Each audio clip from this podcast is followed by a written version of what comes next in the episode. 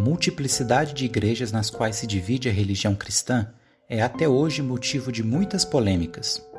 Ainda no século XI, o grande cisma do Oriente já havia dividido o cristianismo em dois grandes ramos: a Igreja Católica Romana, no Ocidente, e a Igreja Ortodoxa Grega, no Oriente. No século XVI, uma nova ruptura na unidade do cristianismo ocorreria na Europa, no que ficou conhecido como Reforma Protestante. Os questionamentos à hierarquia ou à doutrina católica sempre existiram, mas ganharam força no final da Idade Média. John Wycliffe, no século XIV, e Jean Hus, no século XV, foram expoentes desse movimento ao criticarem elementos da doutrina católica e defenderem uma fé mais simples e acessível aos leigos.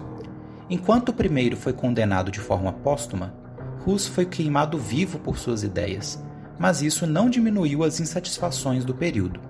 Em um contexto de formação dos Estados nacionais e de fortalecimento da autoridade real, os monarcas desejavam desvencilhar-se das intervenções da Igreja em seus assuntos, além de ambicionar, juntamente com a nobreza, a posse das terras e riquezas eclesiásticas.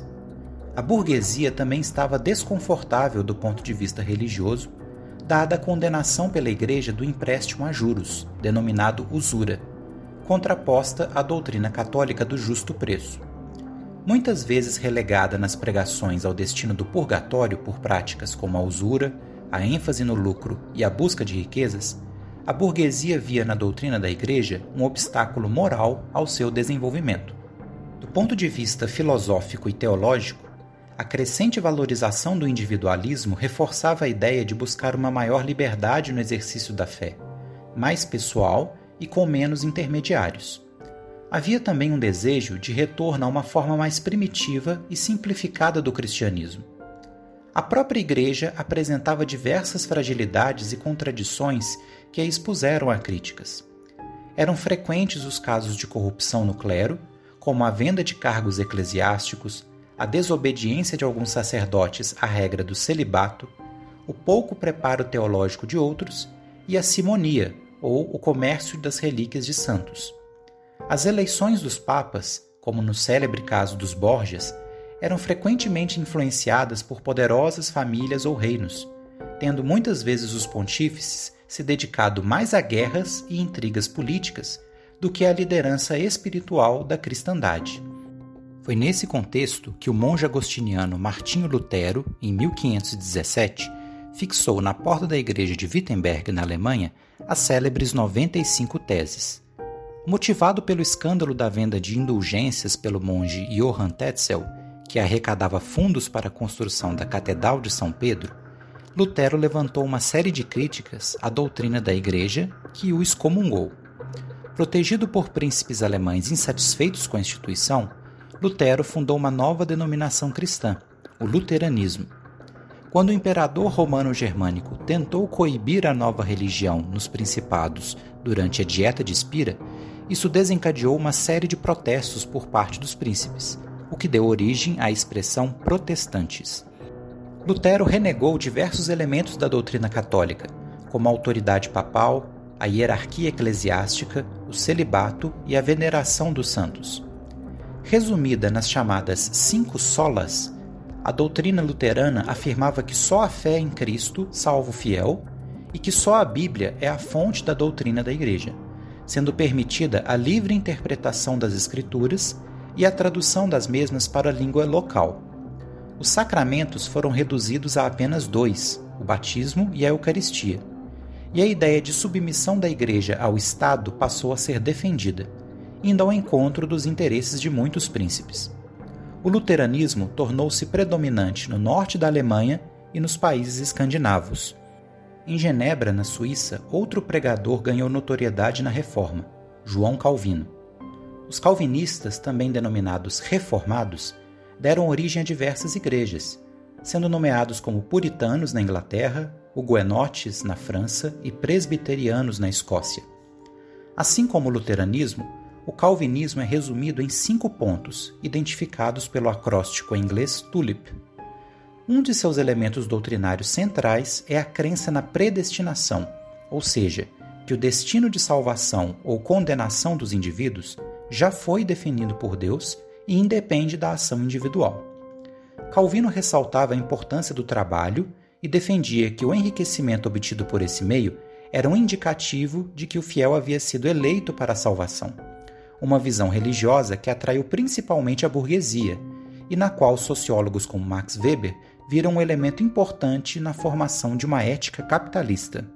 A Inglaterra, por sua vez, acabou aderindo à reforma no reinado de Henrique VIII. Por motivos políticos e pela resistência da Igreja a declarar nulo seu matrimônio com Catarina de Aragão, com quem não conseguira ter um menino como herdeiro, Henrique VIII optou pela ruptura, através do Ato de Supremacia de 1534, no qual tornou-se o líder da chamada Igreja Anglicana. O anglicanismo é formalmente chefiado pelo monarca da Inglaterra, e, embora tenha adotado diversos elementos do protestantismo, manteve uma estrutura hierárquica e doutrinária similar à católica, preservando elementos como a veneração dos santos e de ícones. Os luteranos, os diversos ramos calvinistas e o anglicanismo formam o núcleo do chamado protestantismo clássico ou histórico, grupo que inclui também os batistas, os anabatistas e os metodistas.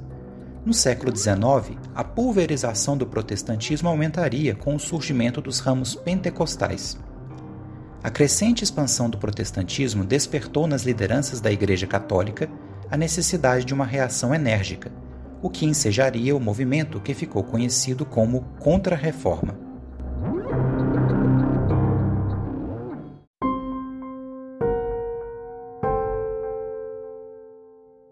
processo de reorganização interna da Igreja Católica Apostólica Romana no século XVI é denominado por alguns historiadores como Contra-Reforma, enfatizando seu caráter de reação ao protestantismo, e por outros como Reforma Católica, realçando que já havia um processo em curso de revisão de seus procedimentos e atuação.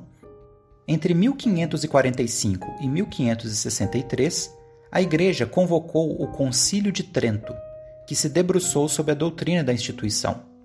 No campo disciplinar, foram definidas medidas para coibir os abusos, como a venda de indulgências, cargos e relíquias, reformas nas ordens religiosas e de outros órgãos, a criação do Index Librorum Prohibitorum, uma relação de livros proibidos pela Igreja, a edição de um catecismo que compilasse a doutrina e a instituição de seminários destinados a melhorar a formação do clero. Outra medida foi a reativação da Inquisição, nomeada como Tribunal do Santo Ofício, que, instalada em reinos católicos, investigava e punia comportamentos que se desviassem das normas morais. Além da adoção da Vulgata como tradução oficial da Bíblia, o período tridentino reafirmou os principais elementos doutrinais católicos. A primazia do Papa, considerado sucessor de São Pedro como líder da Igreja, a estrutura hierárquica com bispos mantendo a sucessão apostólica, o celibato clerical, a veneração dos santos e dos ícones, distinta da adoração, que é dedicada apenas ao Deus unitrino, as escrituras e a tradição como fontes da doutrina emanada pelo magistério, a ideia de que a interpretação da Bíblia deve ser harmônica ao entendimento geral da Igreja a importância dos sete sacramentos batismo, eucaristia, crisma ou confirmação, matrimônio, ordem, confissão e unção dos enfermos, o livre-arbítrio do ser humano em sua relação com Deus, a ideia de que a justificação se baseia na fé em Jesus Cristo e também na realização de boas obras que colaborem com a graça divina, e, por fim, o uso do latim como língua litúrgica, regra esta que seria flexibilizada apenas no século XX. Para frear o avanço do protestantismo na Europa e incentivar a catequese dos povos do Novo Mundo, houve a criação de novas ordens religiosas, com destaque para a Companhia de Jesus, fundada em 1534 pelo basco Inácio de Loyola. Os jesuítas, como ficaram conhecidos, tiveram papel decisivo na recuperação e expansão de fiéis para a Igreja, com forte atuação na área missionária e educacional. As reformas religiosas deixaram uma herança de confrontos na Europa, como a sangrenta Guerra dos 30 Anos no século XVII e a perseguição religiosa a qual tanto católicos quanto protestantes foram submetidos. A laicização dos estados e as iniciativas de aproximação nos séculos XIX e XX abriram um caminho para um diálogo entre as igrejas, originando o ecumenismo, movimento que busca reconstruir alguma forma de unidade no cristianismo.